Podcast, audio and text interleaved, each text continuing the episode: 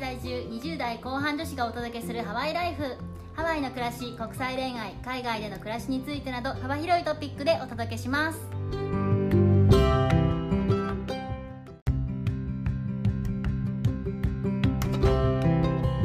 こんにちはこんにちは、ヨネピーとメッティです。ヨネピーさん、声どうしたんですかちょっと喉が痛いっす例のウイルスじゃないことを祈っております。いや本当ですねちょっと抗原検査のキットがですね目の前にあるんですけどちょっと勇気がいってやりましょう。いややだやだやだやだ絶対やった方がいい。早く病院行ってください。最近どうなのかなコロナ終わったのかな ちょっとなんかわかんないけどどうしたらいいのかなあれなんか日本で第8波みたいなニュース見たと思うんですけど、ま第8波に飲まれた私くっそほとんど外出してないのあちょっとあのお大事にしていただいて、でそんな今日はどんなお話をするんでしょうかハワイ物価高いよねっていう話をしていこうと思いますイエーイって言いにくいですけど、イエーイ。いやそうだね まあなんなら私は別になんかもう外にいるからさあれだけどメッティさんは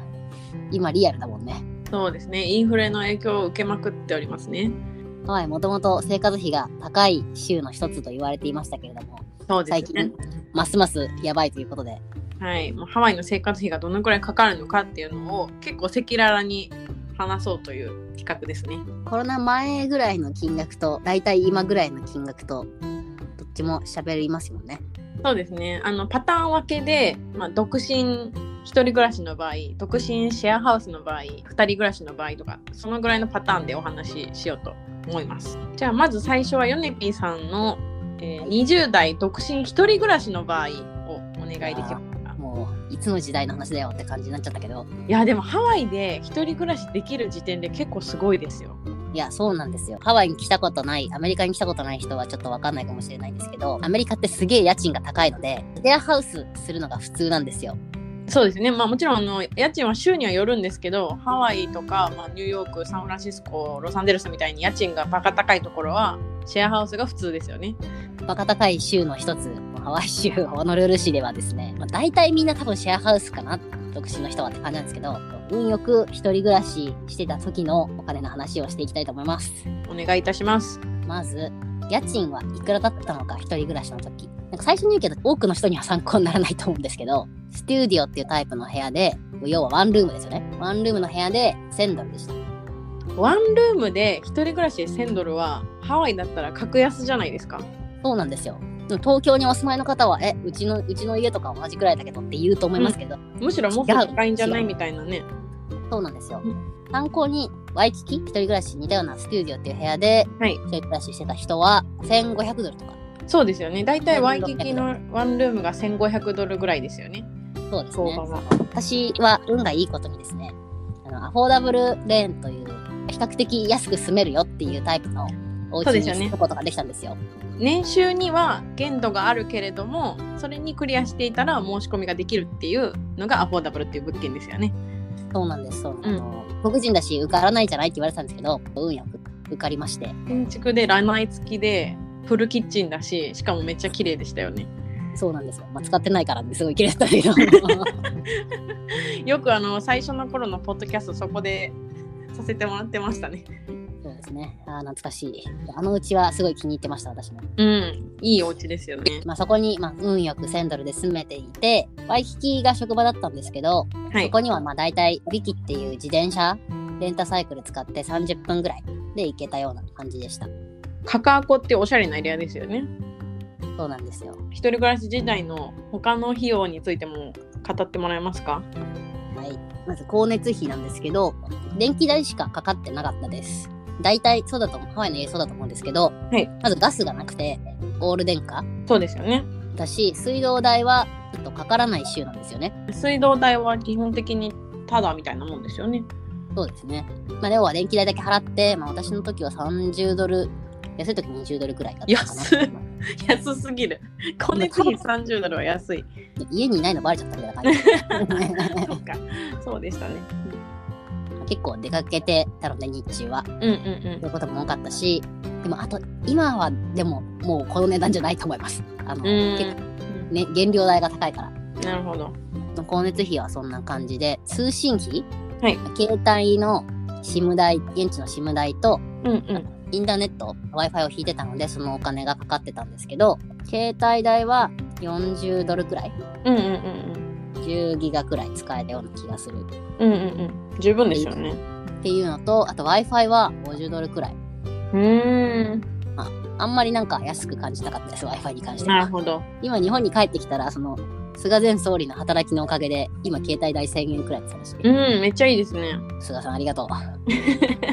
交通費。まあ私車持ってなかったので、公共交通機関代が時々って感じだったんですけど、はい。まずは、あの、さっきも言ったけど、自転車レンタルサービスのミキ。これ在住者プランだと20ドルくらいで、あの、マンスリー乗れるので、まあ、乗り回していたっていうのと、あの、バスはい。あの、カエルアとかに行くときに、よくバス乗ったりしてました。だいたい、うん1日乗って、まあ、5.5ドルとか、当時 は、だったかそうらですね。うんうん。だったから、まあ、それを週末に何回か乗って、まあ、20ドルくらいかな、みうたんういんな。うんうん。でバス代ももう上がってしまったと聞いて、ちょっと泣いてます、私。そうなんですよ。で、あと、ウーバー日本の皆さんはウーバーイーツとか使うかもしれないですけど、アメリカのウーバーは、まあ、要はタクシー的なサービスそうですね。で、夜飲み過ぎた時に、ウーバーで帰ったりとか、うんちうょっとん荷物が重い時に、ウーバーで帰ったりとか、うんうん。だいたい10何ドルから、1回10何ドルから20ドルくらいで、まあ、だいたい月あたり50ドルくらい使ってたかなって感うじです。ん。なるほど。いかに Uber を使わないかっていうのがちょっと節約のポイントなところはありました。うん。そうですね。食費はね、結構高かったと思うんですけど、うんうん。でも割と頑張って節約して、あの、自炊に関する食費に関しては、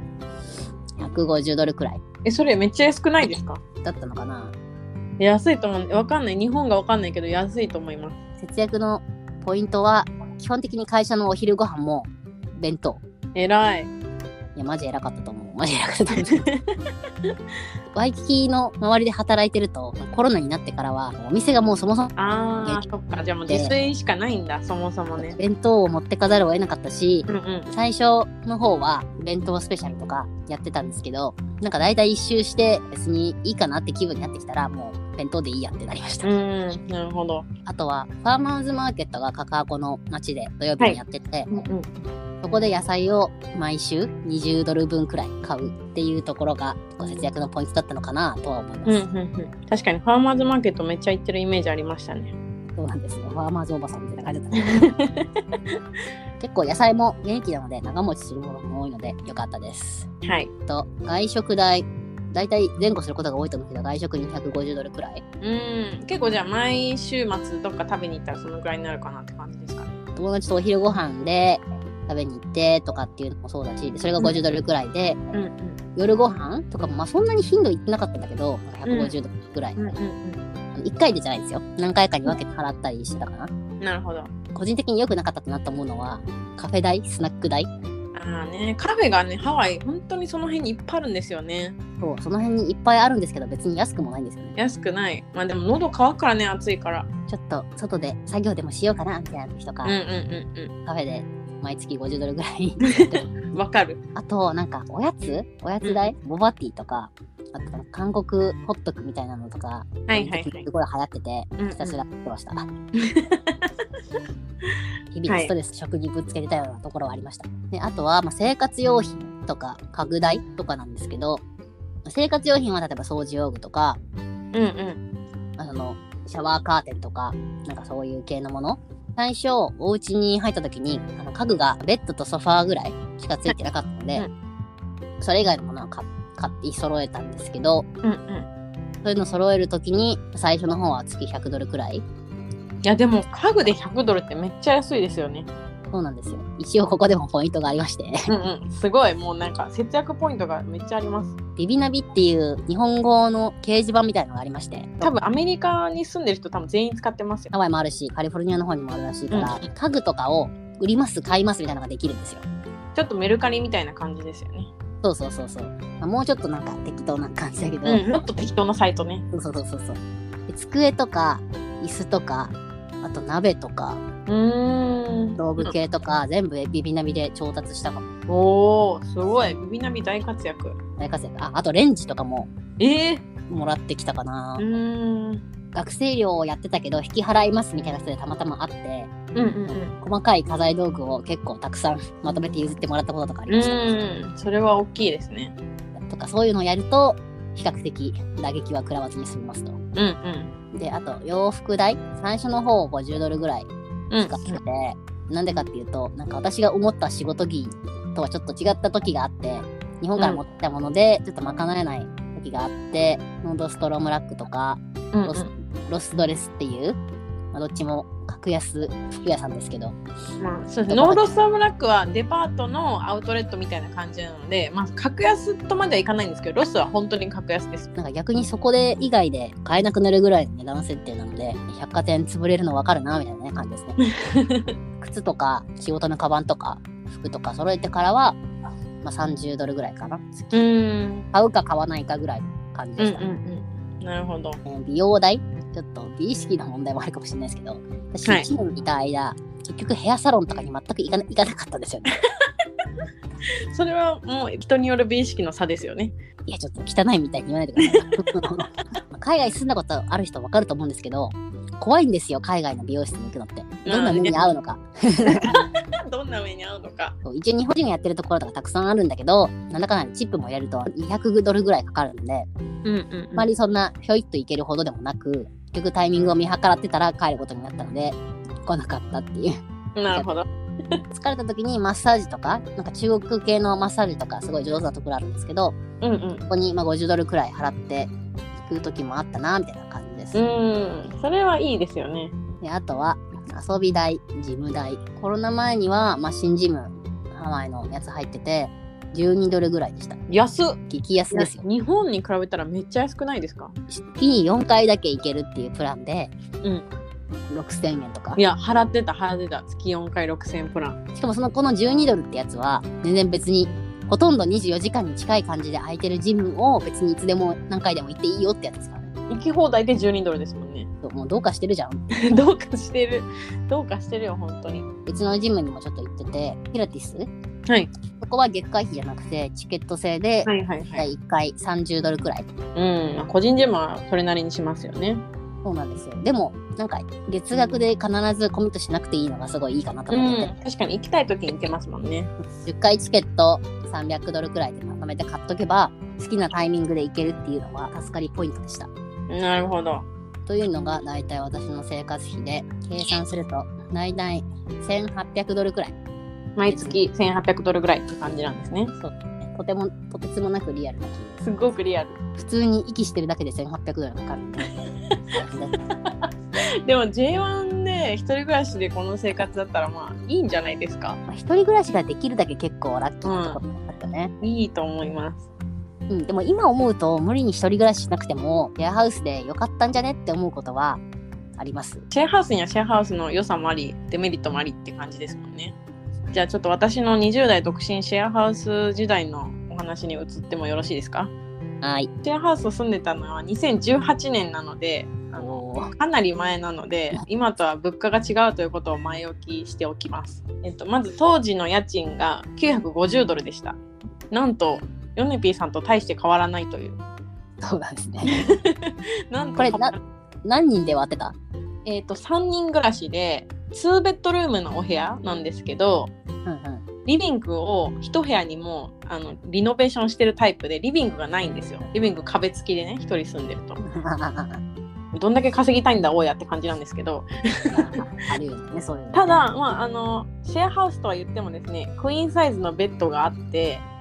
クローゼットがついててで自分だけのトイレとお風呂付きっていうのが大きいかなと思いますうん。それはなかなかない。トイレ普通シェアじゃん。そうそうなんですよトイレとお風呂は自分専用なんですよ部屋から自分だけが入れるところにあるというそれで950ドルだったら結構。そうでちなみにそうなんですよで場所が、まあ、今はちょっとないんですがあのドゥーティーフリー、まあ、DFS ハワイ来たことある人は分かると思うんですけどあそこから徒歩5分ぐらいの本当にど真ん中ですねワイキキの。で、まあ、リビングはないんですけどでしかもキッチンはもちろん共有なんですけど洗濯乾燥機もついてるっていうのは、まあ、アメリカだとね洗濯乾燥機が外のコンドミニアムとかも多いので部屋の中にあるっていうのは大きかったかなと思います。そのシェアハウスの人たちとはもちろんシェアですけどそこでいつでも好きな時にできるっていうのは良かったと思います。で、えっと、光熱費がだいたい30ドル。で、これは水道代がもちろんかからないし、ガス代もかからないし、電気代だけなんですけど、シェアハウスの人たちでシェアして、その割ったものを大家さんから言われてそれを振り込むみたいな感じですかね。で電気代なんですけど私が当時その住んでたのが結構冬だったんですよ。ハワイなのに寒すぎて毛布かぶって寝てました。夏だったら電気代変わったかもしれないですけどとりあえずそんな感じですね。続いて通信費。これがですね私もあのヨネピーさんと一緒で携帯代が40ドル。ただなんかね当時スペシャルプランみたいなのがあって20ギガ使えるやつだったんですよ。マジで。はい、使い放題みたいなもうほほとんどそんなに絶対使わないじゃんみたいな感じなんですけどうん。で、えっと、Wi-Fi は部屋代に込みだったので、ゼロですね。ほいほいほい。っていう感じですかね。で、交通費は、これもヨネピーさんと一緒で、ビキ代にまあ月々20ドル。で、バスは乗っても月に2回ぐらいだったので、10ドルぐらいかなっていう感じですかね。で、ウーバーも飲み会があればの乗るぐらいの感じだったので、まあ、使っても30ドルぐらいまでとかだったかなと思います。で、食費なんですけど、私も食費は頑張って自炊にしようと思ってたんですけど、結構めんどくさい。まあでも食費大体150から200ドルぐらい毎月うんうんかかってました。で買うところは大体ドンキ三つはもうみんなそうですよねドンキの肉の話なんですけど私はあの初めてドンキで買ったお肉でハンバーグしようと思ったんですよあのミンチのお肉では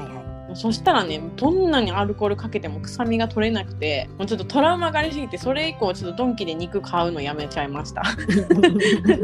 シーフードはいいと思います確かにうちの夫もドンキの肉はあんまり好きじゃなかったです。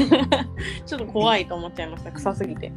えっと、続いてが外食費ですね。これがね、ちょっと私はかさばってて、だいたい毎月250、300ドルぐらいかかってたんですけど、うんうん。まあ、昼ご飯をね、まず弁当を作るのがもう週に2回ぐらいが限度だった、私的には。なので、もうほとんど外食してたので、その昼ご飯代が150ドルぐらいかかってて、で、あとあれですよね、あのカフェに行っちゃうんですよね、コーヒー飲みに。もうほんとね、週1、2で行ってたんで、月に30ドルかかりますよね。はい、で、晩ご飯代が、まあ、大体100から150ドルなんですけど、まあ、ランチ代と晩ご飯代がもうほんと一緒ぐらいって感じですかね。うん全然ランチだからといって安いとかないよね。そうなんですよ。普通に定食食べるってだけで1500円ぐらい払わないといけないので、あのチップ入れたら2000円ぐらい払わないといけないから、そうなんですよね。全然ね、外食は全く節約にならないんですけど、まあもうレイジーが出ちゃってますよね。選択肢があった時代でよかったんじゃないそうです ね確かに私の時は特に全部の店が開いてたので行き放題ではありましたね誘惑しかないですよねそうする と誘惑。はい美味しい食べ物はね、いっぱいありますから ね。えっ、とで生活用品は家具付きのお部屋、まあ、家具付きって言ってもベッドがボンってあるだけで、まあ、正直それ以外あんまいらないじゃないですかうんそうねで掃除用具とかもついてたので自分で買うものって言ったらシャンプーリンスとか1回買ったら一人暮らしなんでかなり持つだけなんであんまりかかりませんと洋服代は、まあ、買わなくても30ドルぐらい買って100ドルぐらい多分日本にいた時に比べたらめちゃめちゃ安くなったんですよ洋洋服代がいや、そうだよね。だって日本にいたら、それこそ1万円でなんか買えるかどうかみたいなところない。そうファストファッションに行かなかったらもう絶対そんなの数万円するじゃないですかでしかも冬とかがあったら、まあ、コートとか買ったらね一気に34万とかする時もあるじゃないですか高い服を本当に買わなくなっちゃってだって行くとこ海とかなんでこうそれだったら水着買う方がいいわってなるんでで夏服しかいらないしむしろ高い服がいや行くところがないのでもう副題が知れてるで仕事用の服は同じからノードストロムラックに数ヶ月に1回ぐらい買いに行くっていう感じでしたかねうん服に関してはね、やっぱあやこだったよね。うん、本当にお金かからない服は。で、美容代なんですけど、私はあの当時、ちゃんとあの美容院に行っておりましてあ、、ちゃんと、ちゃん と。あの松江区ですよね。日本にいた時は毎月行って、で、ハワイでも毎月行ってたんですけど、普通に100から200ドルくらいするらしいんですよ、チップ込みで。めっちゃ高いですよね。で、私はたまたまラッキーなことにお友達の紹介で50ドルぐらいで済んだんですけど、で、髪の毛は3ヶ月から半年に1回ぐらい。で、これもお客さんのところでやってもらってて、に200ドルから250ぐらい、いろいろハイライトとか入れて250ぐらい、チップ込みですかね。これも安い方で、異常や価格っぱり、うん、ハイライトとかがっつり入れたら普通300とか500ドルぐらいかかるみたいですね。友達を作るところからスタートや な。そうですね知り合いを作るのがいいと思いますで遊び代なんですけど私はジムには行ってなくってお金のかからない海ハイキングテニスとかが全部タダなのでもう0円の月もあれば、まあ、映画とか行って15ドルとかなので、まあ、トータル今のでだいたい月々1500から1800ぐらい美容院に行くか行かないかで変わるっていう感じですかねうんなるほど貯金はできてましたね東京で一人暮らしして1500ドルだったらだいぶ安いんじゃないですか15万円だったらまあそうねって感じかなまあそうですね今の価格で言ったら多分20万そこそこだと思うんですけど一人暮らしで20万も使わないかでも日本の人はあんまり自炊しない気がするコンビニっていう素晴らしい天国だあーそっかそうコンビニあったらそれ私も行くわねでもコンビニも地味になんか夜中疲れてる時とか行くと1000円ぐらいパーンって使っちゃうからでも1000円コンビニ使おうと思ったら最低34個なんか買うでしょ買う買う でしょだってこっちでコンビニ34個買ったらもうなんか1000円じゃ済まないと思うんだよねそれもうそこで比べちゃうよねうん本当に悲しいけどコンビニじゃない全然コンビニエントじゃないですなんかパサパサだしベタベタだし そうそう 治安悪いしそうそうそうそう大体なんかホームレスの方々がそうなんですよお家にしてるえー、ヨネピーさんと私の一人暮らしシェアハウスの使った金額っていう感じですね。そうだね大体まあ同じくらいうねん、そうですね。前後2000ドル以内で収まる感じですよね。そうですね逆に言うと納めないと何も貯金とかも何もできないしちょっとまあそっかそっか、そうですよね。じゃあ、えっと、続いてですね、あの、まあ、今の私の現状なんですけど、30代共働き夫婦の場合の2人分の金額ですね。おーまあ、これがどのくらいの人に参考になるかわからないですけどもし夫婦でハワイに住むっていうことを考えてる人がいれば参考にしてくださいまずは家賃が今は2000弱のところに住んでおります60平米まあまあ広いのかな日本のワンベッドルー広ムいんじゃねだって日そう本です日本なんて売ってるファミリーマンション40平米とか全然あるよ本当でも無理やり2ベッドにしてる2ベッドみたいな感じにしてるよ本当まあ60平米でワンベッドルームらないらない付き洗濯乾燥機付きのところに住んでてでアラモアナセンターまで車で5分ぐらいの結構便利なカカアコというエリアに住んでおるいるんですけめっれちどゃもいいよなでも確かに広いかもしれない妹が60平米で2ベッドルームに住んでるって言ってたのでほらほらほらやっぱ間取りが違うんだなと思ってるそうですね広さは感じます快適です大きいのいいよね家がそうですねあのハワイは狭めかもしれないんですけど全米だと平均だとでもそれでもやっぱ日本よりは広いと思いますそうですよちらっと調べたんですけど東京で60平米借りようと思ったら多分25万ぐらいで住めるのかなそのぐらいしますよねそうだったらまあ場所によると思うけど25万円以上しそうだと思うようんしそうですよね30万とかしそうですよねそうよっぽどボロい賃貸にしないと、多分20万を切るのは無理だと思うそうですよね。このカカコテレニアには最強高級マンションがたくさんあるので、うんうんあの60平米のワンベッドルームその高級マンションに住んだらもちろん家賃4 5 0万とか下手したら70万ぐらいのとことかもあるんですけど私たちは現実的なところに住んでおりますで続いて通信費が今もまた w i f i が込みなのでかかってなくてで携帯代はですねなんとあの会社と家に w i f i があるのでもうもう携帯のギガいらないなってなってめちゃくちゃひあの安い15ドルのプランにしましたえめっちゃいいなはい、それでなんか足りちゃってます。2ギガぐらいしか使えないけど、w i f i がずっとあるので、まあ、あんまいらないかなみたいな。そうだよねダウンロードしとけばいいもんねそうなんですよ。 で、えー、と続いて、交通費ですね。これに今、逆にお金がかかってるんですけど、基本的に車生活で、車の保険代に月100ドルかかってます。 かけ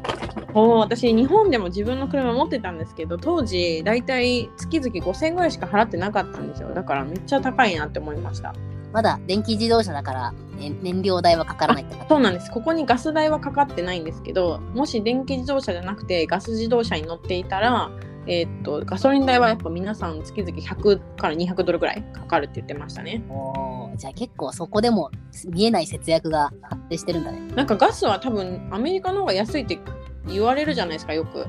うんうん、まあ、そうだと思うよなんですけどやっぱねあの車社会すぎてみんな乗りすぎなんでしょうね多分、えー続いて食費ですね2人で食費がだいたい500ドル弱ぐらいですうんうん買う場所は基本的にコスコで冷凍食品肉魚野菜チーズで H マートっていう韓国系のスーパーで野菜とお肉、えードン・キホーテで和食の調味料っていう感じですねで多分ね食材にもね全然こだわらなか ったらもうちょっと安くできるはずなんですよでもやっぱりちょっとねアメリカの食材が怖すぎてああの少し高くてもちょっとマシなものを選ぶように心がけてます、えー続いて外食費がまああんまり変わらないんですけど150から300ぐらいコロナになってからお酒を飲むのやめたのであのお酒代がなくなったのがすごくいいです結構かかるもんね、ハワイに。そうなんですよ本当にお金かかりますよ続いて生活用品がまあ70ドル以内ぐらいで買ったとしても洋服代もあんま買わないですね30から100ぐらいああ、いや 借りるもんだって。そう日本にいた時デパートとかでね生地のいい高い服を買ってたんですけどそんなのいらないし今はもう仕事着なんて会社から支給されたシャツがあるんでもあうそうなんだ何も買わなくていいです最高じゃん。続いてが美容代あそうなんです美容代でですねついに私松江区と美容院を辞めたんです美容院を辞めただと。コロナでまず松江区いらんくなったっていうのとうんうん。で美容院も別に自分で染めちゃったあ、そうなんだ。うん、自分で切ってるしかも化粧品がもうあの大事なファンデーションとか眉毛とかをたまに買うぐらいなのでもう本当に0円の月もあれば買って30ドルとかめちゃくちゃ安くて済みました美容室に行くか行かないかで。松江区と美容院で500ドルぐらい飛ぶんでね普通だったらそれを考えたら節約ですねで遊び代も全く一緒ですよね本当海ハイキングテニスだと全部タダですね で大体トータルが1500から1800ぐらいで正直独身時代と何にも変わってないんですようん、でもあの2人で折半して住めるからやっぱ生活のレベルは上がりますよねいや、そうだよね。うん二、人以上って住みたいよね、やっぱりアメリカって。そうですね2人以上で住むのをとてもおすすめしますね何がハワイじゃ特に高いのかって言われたら本当ね旅費なんですよねそうだよね。特にこのご時世、やばいでしょ。そうあのねあまりにも島すぎて一番近い違う州に行くにもあの絶対に飛行機が必う要んうん。だからまあもうそれでホテルも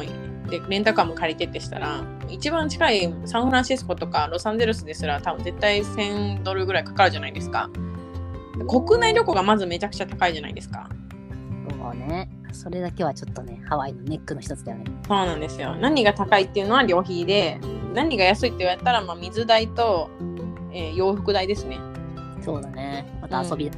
あそうだね遊び代水代洋服代以外全部高いって感じですかね いや、ほんと、そんな感じだと思います。例えば女の子が一人でねあの J1 ビザとかで来るんだとしたら、まあ、毎月1500ドルから2000ドルぐらいで済むっていうのが多分相場ですよねまあ、その分、ちゃんとお給料の保証のある会社にやっぱり行かないと、あもちろんもちろん本当に家賃だけでカツカツな人生うんにうなっんちゃう。うん本当に本当にもちろんお給料の保証された会社に行ってください J1 で来る方は受験してから来ることをお勧めいたしますということで今回は私たちの、えーハワイでの生活費を赤裸々に語ってみました少しでも参考になれば幸いです皆さん、節約してハワイで暮らしましょう。いやもっと稼げる仕事を見つけましょうの方がいいと思いますあ、そうだった、そうだった。そしたらあのハワイはお金がある人にはとっても優しいところなので超贅沢な暮らしができます本当だね。ねプール付きテニスコート付きのあの映画館付きのコンドミニアムに住んでいる人とかもいるので中にはこんなのある。お金をたくさん貯めてでお金を稼げる仕事を見つけて頑張りましょうやりましょう。本日もご清聴いただきありがとうございましたありがとうございました。では、マンマンハロー。